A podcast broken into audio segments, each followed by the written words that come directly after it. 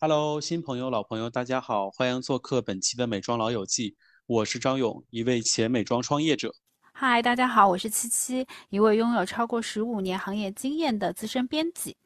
Hello，大家好，我是黄婷，我也是拥有十余年媒体从业经历，同时也是一个电商内容营销人。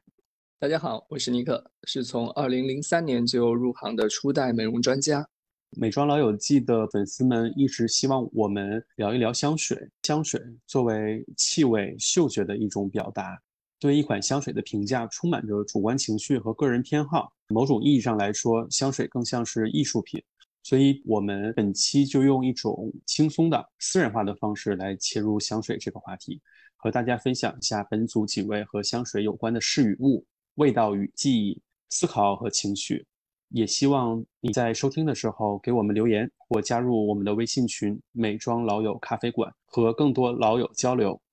那么就开始今天的节目吧。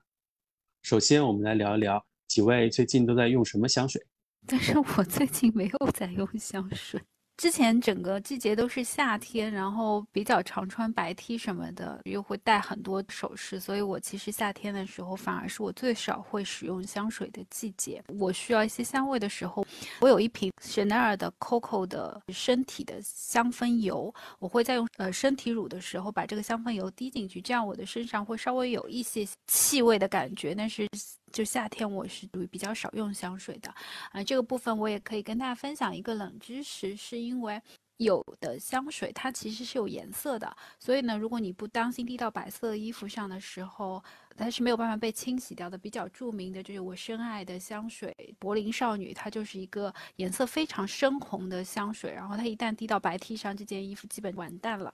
我其实今年用的比较多的香水，倒不是喷在。身体上的，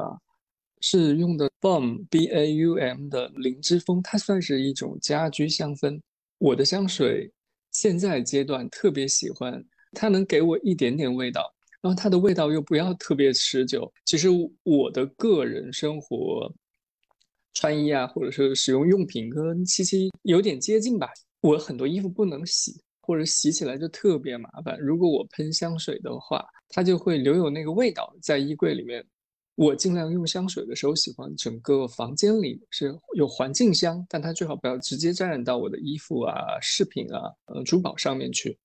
所以说我今年夏天是以 Bom 的家居香氛为主，整体的香调都是森林啊、树林啊这种比较森系感觉的香调。对我的心情的舒缓愉悦程度会比较高，然后呢，它不像一般的家居香氛是，比如说你喷到空气中，它这个喷能喷到织物上，我觉得还是挺好的。上周的时候去了一趟普吉，海边的时候，因为那种很潮热的气候和温度，鼻子就是嗅觉会变得有一点钝感。所以我当时是带了 Ziptic 的杜桑。其实我是一个晕白，有一点晕白花调的人。在这里再科普一个小知识，就是因为白花香很多，就是像茉莉啊，然后栀子啊这种，呃，它会白花，它会有一种香调，有一种。呃，里面有一个成分子叫做银朵，然后这个东西呢，有些人可能 DNA 里天生晕这个东西的，我其实是有一点点晕的，但是很神奇呢，就是杜桑这一支呢，它在潮热的那种热带的海岛的时候，它会唤醒你的鼻子。它的故事背景是说，嗯，创始人的妈妈在越南的海边这样的一个夏日的傍晚的花园香氛嘛，有晚香玉之类的，大概是这样的一些白花调。我在普吉用的时候，下午游完泳，晚上去晚餐的时候喷一点，洗完澡。哎，觉得整个和海岛的气氛非常的融合，这是我自己还蛮喜欢最近在用的一支。然后回北京以后，突然一下子就到秋天了，我也没想到北京这个气温跳水跳的这么厉害，呃，我就换回了我的秋天的定番，是 Chanel 的那一支十八号。我个人很喜欢，它有一个很特别的黄葵子的味道，然后它是黄葵子加鸢尾，就会有一点点那种温暖的药香感。还蛮适合有阳光，但是是不是很炎热的这种秋天的气氛。我是属于夏天比较爱用香水的人，夏天我比较喜欢在户外活动，也容易出汗，所以觉得要喷点香水才舒服一点。最近用的一款香水名字叫 LT Piver，这款香水呢，直译过来就是俄罗斯皮革，顾名思义是一款皮革味道非常男性的香水。这款香水是我之前在巴黎圣心教堂附近闲逛，在一个卖古董香水瓶子的店，无意中买到这个牌子哈。后来查了一下，发现这个牌子大有来头，它是一七七四年，被认为是法国最早的香水品牌之一。从一七七四年开始，它一直都有出香水，只是在一九五九年到一九九五年之间断了一段时间。不过这个已经来说，在世界品牌角度讲，都是很难得的一个老字号了，但还是非常小众的。那我们接下来聊一聊大家跟香水有关的一些有趣的小故事吧。刚才听大家分享的时候，我自己就在想，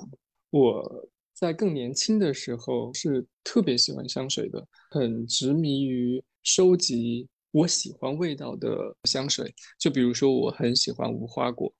我到现在还是非常喜欢无花果，对吧？我现在也很喜欢。我从 Diptyque 啊、帕尔玛之水呀，然后 Jo Malone 啊、阿蒂仙啊，啊，对，阿蒂仙的无花果是目前我最爱的无花果。然后，嗯嗯，个人最爱的是。Diptyque 的无花果，因为在我觉得它对于无花果的还原度上会更接近，就是它其实它当然真正的无花果你吃起来那个味道也没有那么浓重嘛，但它的无花果呢，你会觉得它能够完整的表达了带有一点点树枝叶、叶子、果味，整体的气息比较的浓烈，然后它的椰奶味没有那么的香。阿蒂仙之香，它的无花果，它就加了一点檀香或者是椰奶的那种味道，它的还原度会比，在我看来可能会比 Diptyque 要差一点点，嗯，所以我一个是收集这个，然后我还爱当时还收集什么呢？就是檀香，檀香其实我最喜欢啊，我我虽然说，就我那个时候真的好喜欢 DPT 哥就是它的那个摊套很好闻，但是。从哪个时候我开始不好闻了呢？是因为我有一次请一个朋友到我们家来，然后我就喷了这个环境香嘛。喷完之后，哎，说你们家这个卫生间的味道好好闻啊，跟那个一般的厕所里面用的比较像，又不太一样呢。哎呦，我就觉得，嗯，这 这不就是一个，这不就是一个，就是它这个厕所香吗？后来想，确实啊，在很多公共场合的时候，确实是用的檀香进行那个厕所味道的一个处理。大家要知道，香味和你的感情和直觉联系的是非常的紧密的。包括我们很难说，我推荐的香水你一定会喜欢，因为我们每个人的审美取向啊，或者说想法、感情都是不一样的。我其实对味道算是一个很痴迷的人啊。自从我的记忆中有了这一个点之后，我就从此之后就再也不用檀香味的香水了。可能会我还是会想到去闻一下，比如说去年阿玛尼出的那个颐和檀香吧，嗯，它也是带有檀香调的，但我可能就只是闻一下。我这个地方其实很想和大家讨论，大家痴迷于人的味道吗？对于我来说，我特别执迷于人的味道，特别是我喜欢一个人的时候。就会特别喜欢它身上的味道，而且这个味道是最好是不要有沐浴露去覆盖它，不要有浓重的洗发水去护发素去覆盖它，就是它本身最干净的那个味道是最让我执迷的。但是呢，这个也会造成一个问题，就是当你不喜欢一个人的时候，或者说跟这个人分手了之后，曾经喜欢的味道就变得特别难以接受。我不知道大家有没有这样的一个情况。我对香味的一些感受，可能和我的职业当中遇到的一些 story 是有关系的。其实我一直说我是一个香水的差等生，因为我非常关注广告的画面、瓶子，还有就是它能不能把一个故事说好。比如说，他说，嗯，格拉斯的玫瑰，然后五月的清晨收下来的花瓣，呃，经过几万朵花瓣才能调出那么几滴玫瑰。精油就这样的故事，就是非常能够打动我。但是后来我的一些转变，可能来自于我有一次采访的机会，是一个宝洁的香水专家。他在这个实验室里面为我们呈现了非常非常多真正的香水的浓缩的原料。他说：“你要不要闻一下原料的味道呢？你可以挑一些你自己喜欢的味道。”然后我就很开心的，我就告诉他，我大概比如说喜欢玫瑰、茉莉，然后檀香这些，就是在我看香水成分表的时候，我非常喜欢的味道。但是当你真的闻到这个天然原料的时候，只有四个字叫痛不欲生。味道实在太冲、太剧烈、太刺激了，你没有办法分辨说这个味道到底是好闻还是难闻。它只有一件事情，它就是刺激。所以调香师是要。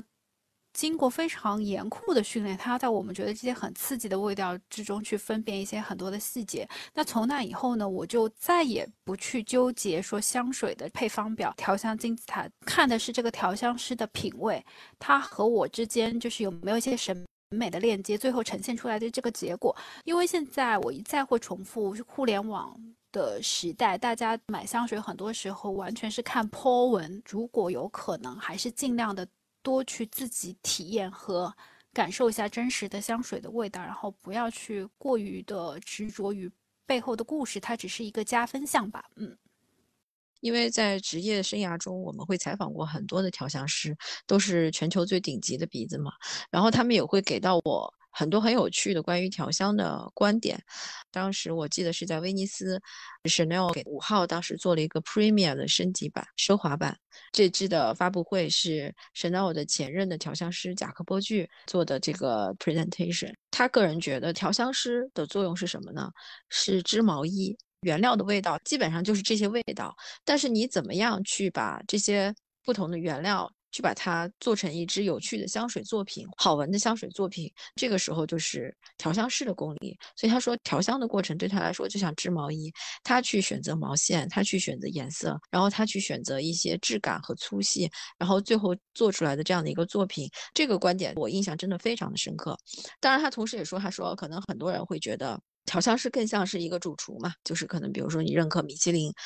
品牌，然后他米其林才有米其林的 chef。他说，但是其实他觉得有时候可能调香师的身份会更像一个指挥家，他就是会去把整个的这样的一个不同的原料，像一个乐队一样的，在它的轻重。缓急不同的这种呈现形式，去把这样的一一支音乐完美的去流淌和呈现出来，啊，我还蛮喜欢他这个说法的。然后另外讲到我个人非常非常非常喜欢的一个调香师，可能大家也都知道，就是爱马仕的前任调香师 Ron c l u e l i n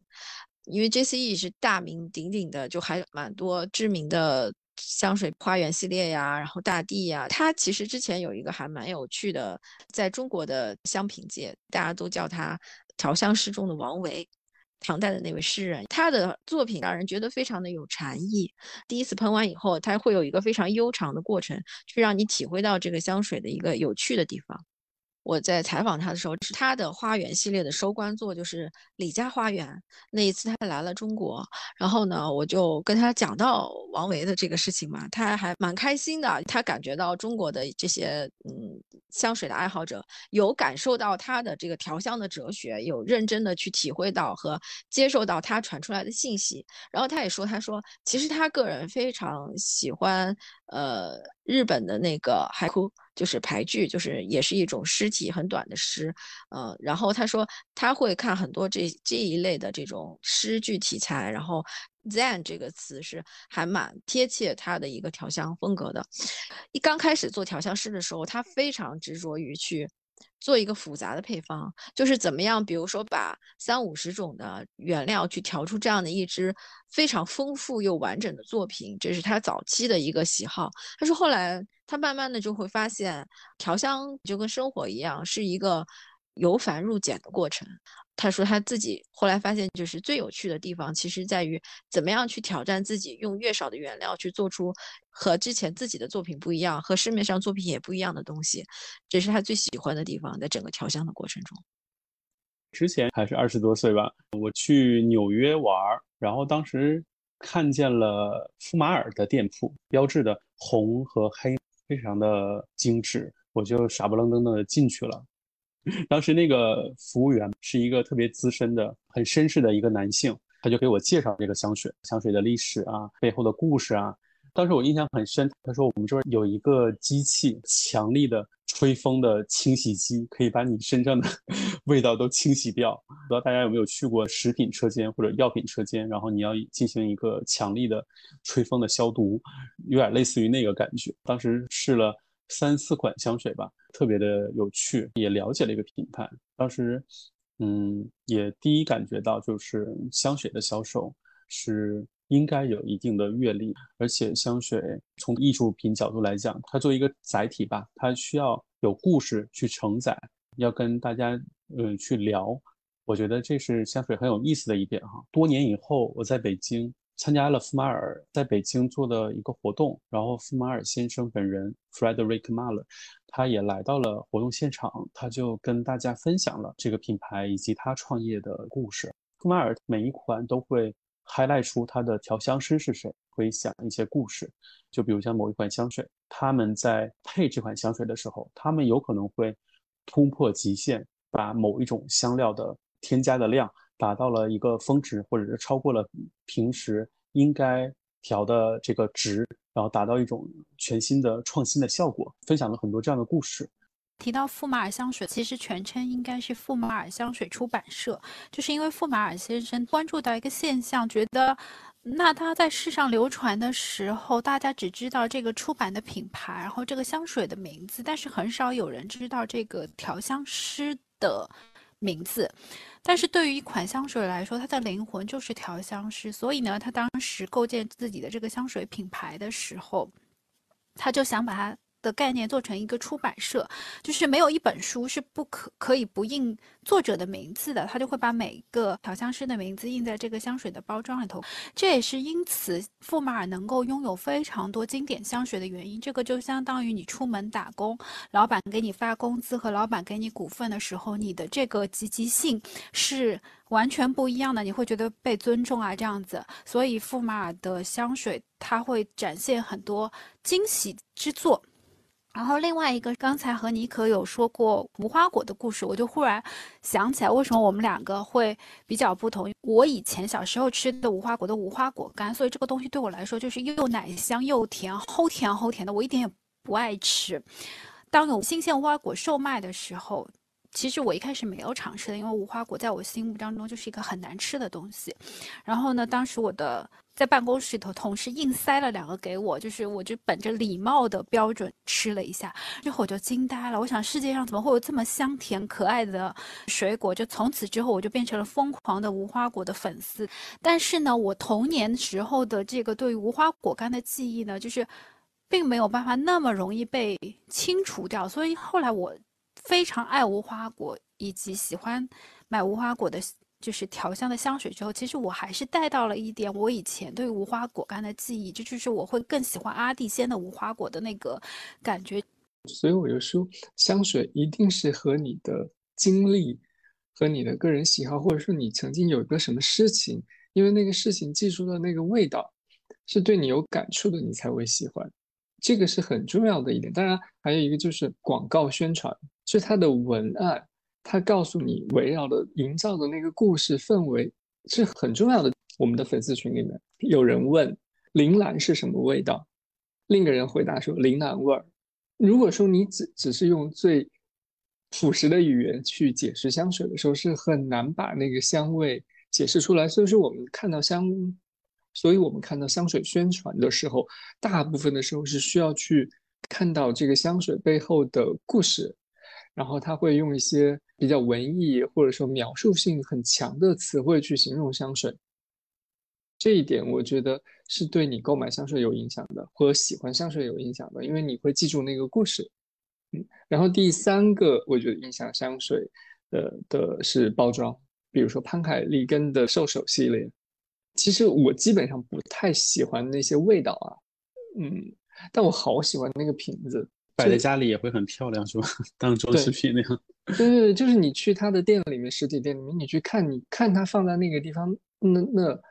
那豪华的一排，你就有点像那种收集手办一样的感觉，你知道吗？有一种冲动，把它全买下来，然后排成一排放在家里。我想讲一下撞香这个事儿，我记得是不是有句话叫什么，就跟撞香跟撞衫一样，谁用谁尴尬。但其实我觉得撞香是一件还蛮有意思的事情，它可能还不像撞衫。我有一次撞衫呢，是在嗯，应该是在南法，我当时在一个小集市上闲逛，我那天用的是 c i s l y 的绿野芳踪，也是 JCE 的作品啊。这一支褒贬不一的，因为它的青草调实在是太青草了，就好像可能有一些青草系的香水，因为它带了一点西普嘛，有一些青草系的香水，它可能会让你觉得很清新啊，很绿啊。这支就是浓绿，化不开的浓绿，然后是那种下完倾盆大雨以后，那个草地上直接往上走的青草味儿，但我个人很喜欢。然后呢，那天我就闲逛的时候，哎，走过一个大概水果铺子的时候，就闻到。同样是这个味道，一转头就看到，呃，一个姑娘，应该是法国人吧，好，感觉应该可能也是游客，她也回头，然后我们俩就对视笑了一下，我们同时都闻出来了，大家用的是同一支香水，然后还蛮开心的，就是这种感觉。我觉得撞香这个事情其实会有一点像，你好像在冥冥人海中遇到了一个同伴这样的感觉。呃，就还蛮有意思的。另外讲一下，就我自己用香的习惯，和妮可和七七一样，就是我到了这个年纪，我也没有那么的爱每天去喷选不同的香水，穿在身上。最近一年，因为可能自己在家里的时间会比较多，就是呃在家办公和学习的时候，我就会很喜欢用线香。线香它就能短时间内营造出一种很。不一样的氛围感，就是跟家里的这种普通的这种书房的感觉区分开来，但是呢，又嗯不会让你觉得整个一身上一天都是这个味道，所以我会比较喜欢这种快速转换心情的这种香氛的用法。线香的话，我自己个人还蛮喜欢一个牌子是呃日本的 Lison，应该是日本香堂的一个副牌子 L I S N。这个牌子会有一点点现代的设计感，然后它讲的是一种短香的概念，就是每一支大概是五分钟这样，它叫做一支歌的时间，就是你听一首歌，燃完这一支香，然后你就可以快速的去转换一下心情。它有很多味道，也是我个人还蛮喜欢的，大家可以上网搜一搜。黄婷可解答了我一个很大的问题，原来就是 J C 很喜欢青草味道的。之前旅行的时候，我就很喜欢去一个城市，然后寻找这个城市特别的味道。之前有一次去东京的时候，在一个百货公司试了，呃，JCE 它的品牌的 Different Company 一款叫 Tokyo Bloom 东京花开，它是一个真的很浓重的青草味。然后我当时就想，东京给我的感觉是一种。充满着未来科幻感的很整齐的人造城市的感觉，那为什么会有这种青草味？当时在新宿就逛，转到了御苑，很大的公园，突然间就变成了这种青草味，就是你从一种很喧闹的都市的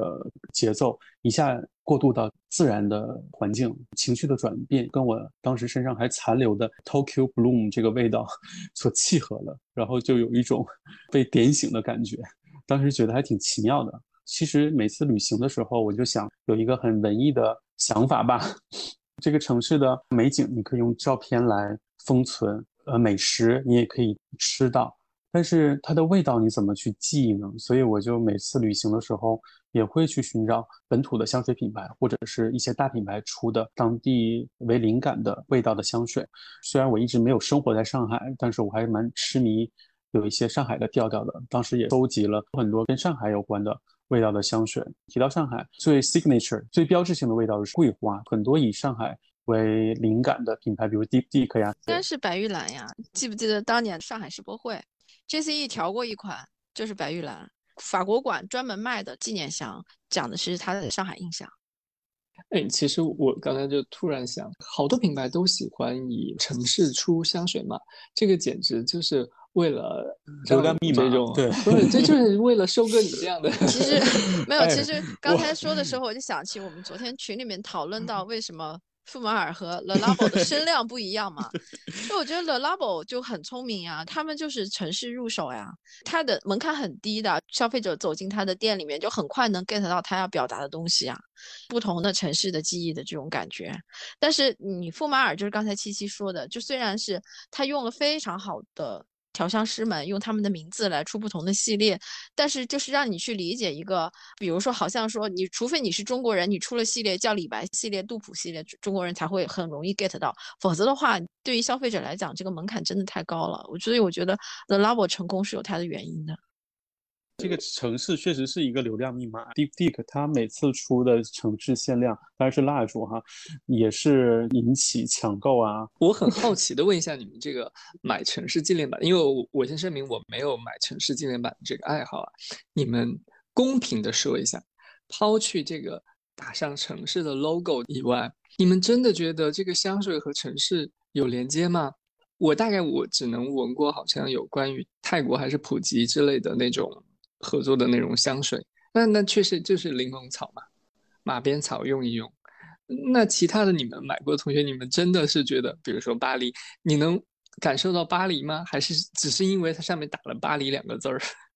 我觉得好的城市香水，它必须是这个地方的气味资源很丰富，你才好去表达。比如说刚才你可说你在东南亚的海岛，因为你的这些什么柠檬草啊、鸡蛋花这些白花的味道会很明显嘛。还有一个很好表达的地方是地中海嘛，它的香味会非常的丰富。然后你你去了这个地方以后，你对它的记忆来自味道的记忆会很丰富。比如同样是中国的城市香水，上海就会比北京好表达呀。因为上海的桂花，它到了中秋的时候，它就是很浓郁。有一段时间，我会特别喜欢很小众的，就是不希望太多人知道，又希望有一部分人认同你的这个品味，对对吧？它有它有一个社交属性，它有一个临临临界点的。但是就是我后来现在为什么不喜欢 DeepDig？因为 DeepDig 铺天盖地的大家都在用，然后我就不爱了，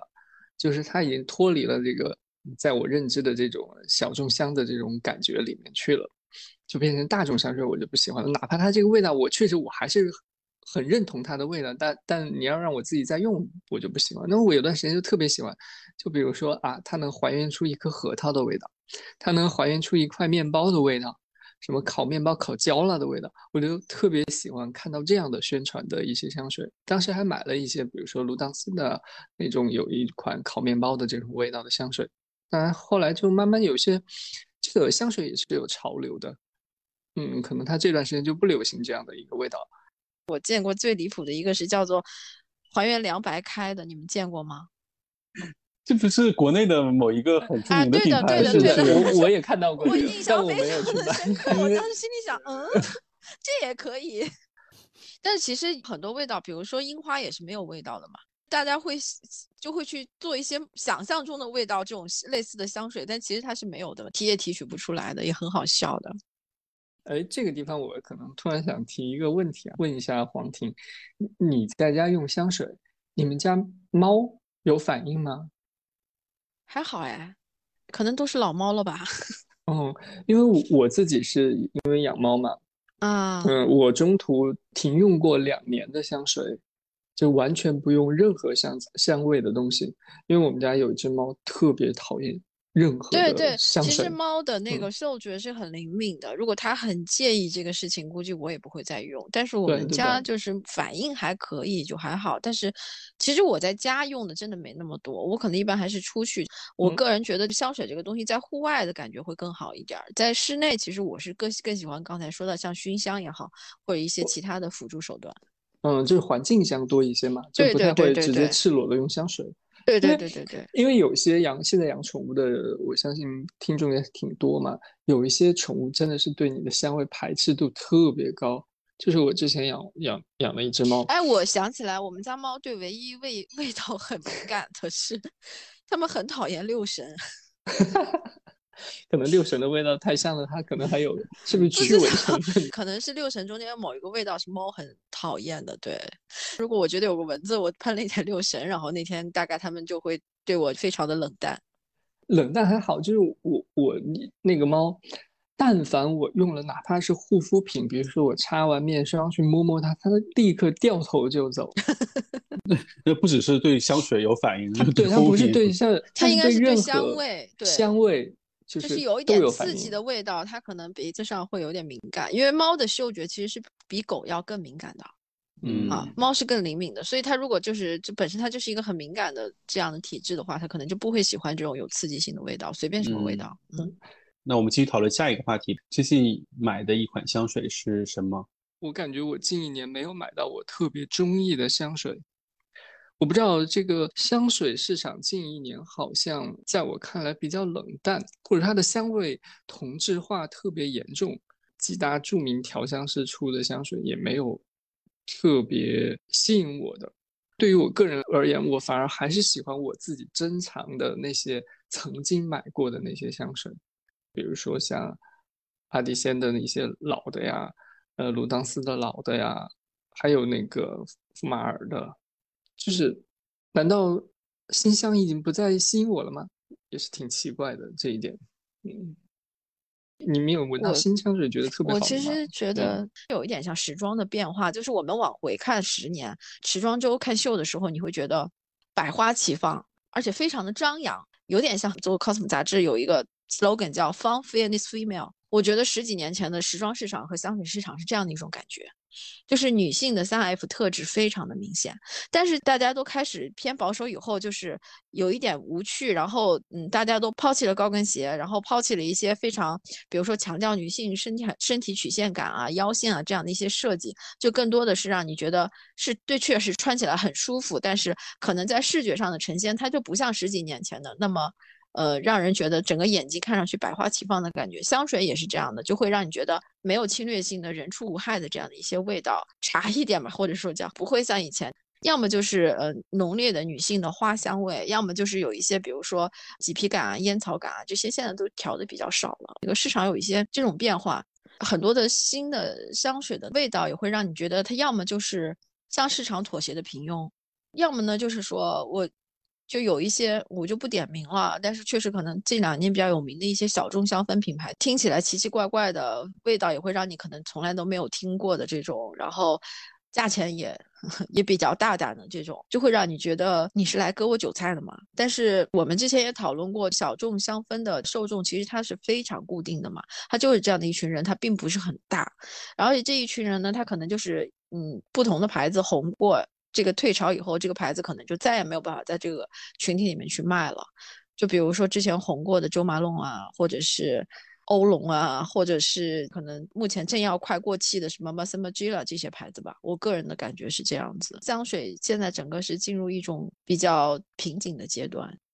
我也特别想接你这个说，就是现在我们能看到的大部分的比较火爆的香水，其实也都是同一个。风格吧，就比如说都是白底黑字啊，简约包装啊，数字命名啊，对，它会抹平很多性别的东西，我感觉会往这个方面去走，不太会像早年的香水那样更加的可能强调味觉啊，或者说那个其实很不一样的。我就是一直还蛮喜欢一个形容，说气味就是文字，那个芳香就是文学。其实我觉得香水的创作有点类似于文学的创作吧。我觉得我早期接触到的所有的小说啊，文学创作，包括我们看到的莫言啊，然后余华，他们其实是更强调人生的复杂性。其实那个时候我们闻到的香水的调香也会。更强调一些，就比如说层次感啊、复杂性啊。但是现在的整体的香水，包括比如说绿香调的这种流行，你会感觉它它更简约，或者它就有点像现在网文之中的爽文、快穿流、双节，它讲究纯净性，然后一波高潮又一波波短暂的高潮，去强烈的刺激你的那种爽文感。啊，但是它我跟你说，没有余韵感啊，就是没有。嗯，接着你这个话题说，我现在特别受不了，就是很多那种，嗯，因为很多人他其实都是盲买向嘛，他就会根据这种什么小红书的推荐种草文去去买嘛。然后现在很爱的两个潮流就是清冷破碎感，我不知道你们看过没有。就是 这个清清冷破碎感附加啊，就是绿香调的一个特色。嗯，然后还有一个就是大女主，呃，什么烈焰红唇大女主，然后基本上就这两个调子，你就会觉得我买完它我就变成这样，很多人就会冲动的下单。但是我觉得，嗯，人的复杂性和你个人的个性不应该去通过这么简单粗暴的一些标签来呈现，还蛮遗憾的。选香水的时候可以当做跟自己一个对话吧。嗯，因为随着你心境、随着年龄的增长、随着环境的变化，你的心态也会变化的，喜好也会变化，甚至你自己没有主观的去意识到这种变化，所以静下心来去慢慢观察自己在各种方面的变化，调整自己的生活状态，我觉得也是一个很好的契机吧。嗯，说的有点跑题了。呃，那我就就着 永跑题的话题来说一下我对香水的一些想法吧。如果你真的非常喜欢一个香味的时候，其实你会忽略掉所有的其他因素。因为我就忽然又想起来一款对我的整个少女时代有一个颠覆性的香水，就是 Gucci 的 Rush。然后你到现在为止，我也想象不出来有哪一瓶高级香水是装在塑料瓶子里头卖的，就是它是一个塑料塑料瓶，然后没有任何的其他的棱角，就是一个方盒子，像个香烟盒子那种感觉，很好，可惜停产了。而且我当时就除了我本人喜欢之外，其实也没有我我身边的朋友都不喜欢那个香水，他们也不理解我为什么会买。嗯，买这样一款香水，因为当时整个市场上最受欢迎的应该是雅诗兰黛的欢庆啊，这也是一款很棒的香水，但是和这个 Roch 是一个非常南辕北辙的味道。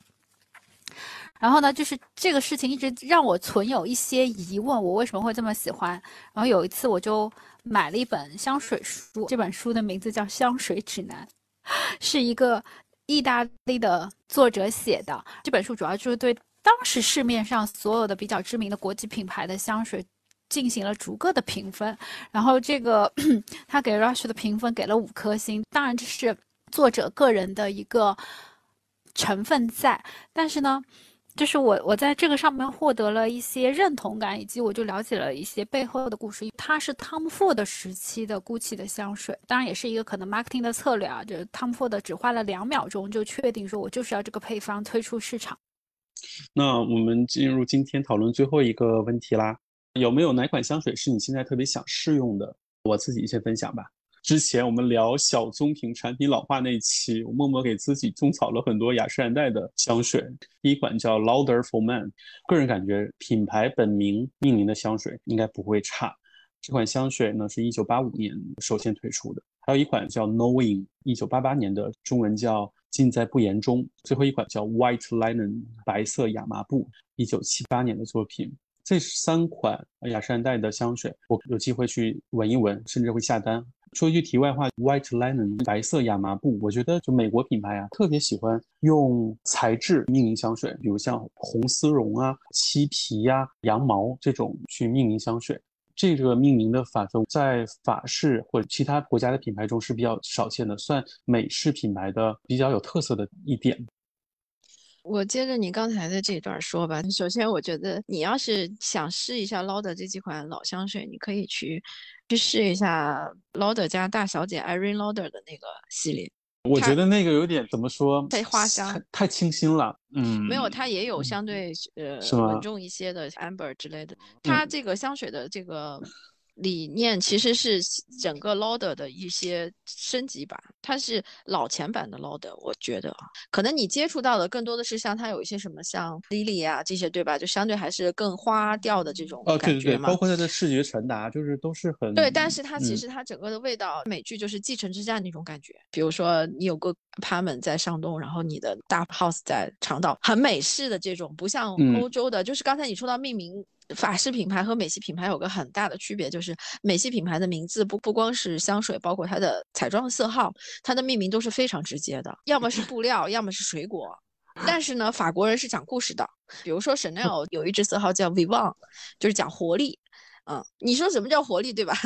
故事是法国人擅长的，美国人更擅长去让你就对这个东西产生一个通感。比如它是 White Linen 的话，就你会觉得我大概知道这支香氛想表达的意思嘛。我自己其实以前很早用香水，有一支倩碧的 Happy，现在应该已经停产了吧？在我。读大学的时候，我当时很喜欢用这支，为什么？因为它是一个非常明亮的花香调，跟我那时候心境很像。那时候跟男朋友约会之前喷完了，然后他在宿舍楼下等我，回忆的感觉和这支香氛的 link 会非常的强烈。但是现在就可能很少有会这样的这种这种香水的感觉会给到我。嗯，我就来说一下特别想闻的三款香水吧。都是新香，有的可能现在都还没有上市。一个就是我其实刚才也提到了，就是富马尔 JCE 的那个新香叫那个天堂可待嘛。嗯，这个我是想尝试一下，因为我本身来说并不是特别喜欢木质香调，因为木质香调特别沉重嘛。然后我本身又是一个非常纤瘦纤细的人，可能有时候会感觉不搭。它会特别重。但是秉承着对 JCE 的信任感和品味认同感，我还是非常想去试一下的。还有一款香水，我觉得是我很想闻的啊，就是帕海利跟我说的那个兽首系列，今年出了一个大象头，因为它的前调里面有芝麻，是什么芝麻牛奶味道的。另外呢，我还非常想试的一款香氛是黛珂 AQ，这个月要上市的一款香氛。AQ 白檀那个系列就是很好闻的，包装上面还有一个白色花朵，我觉得我会喜欢的。这个是三款我非常想闻到的香水。好的，今天美妆老友记浅浅的聊了我们几位和香水的故事。你最近有买哪一款香水呢？或者是有没有想入手的香水？欢迎给我们留言或者加入美妆老友咖啡馆微信群和我们一起讨论吧。今天节目就到这里，大家再见，拜拜，拜。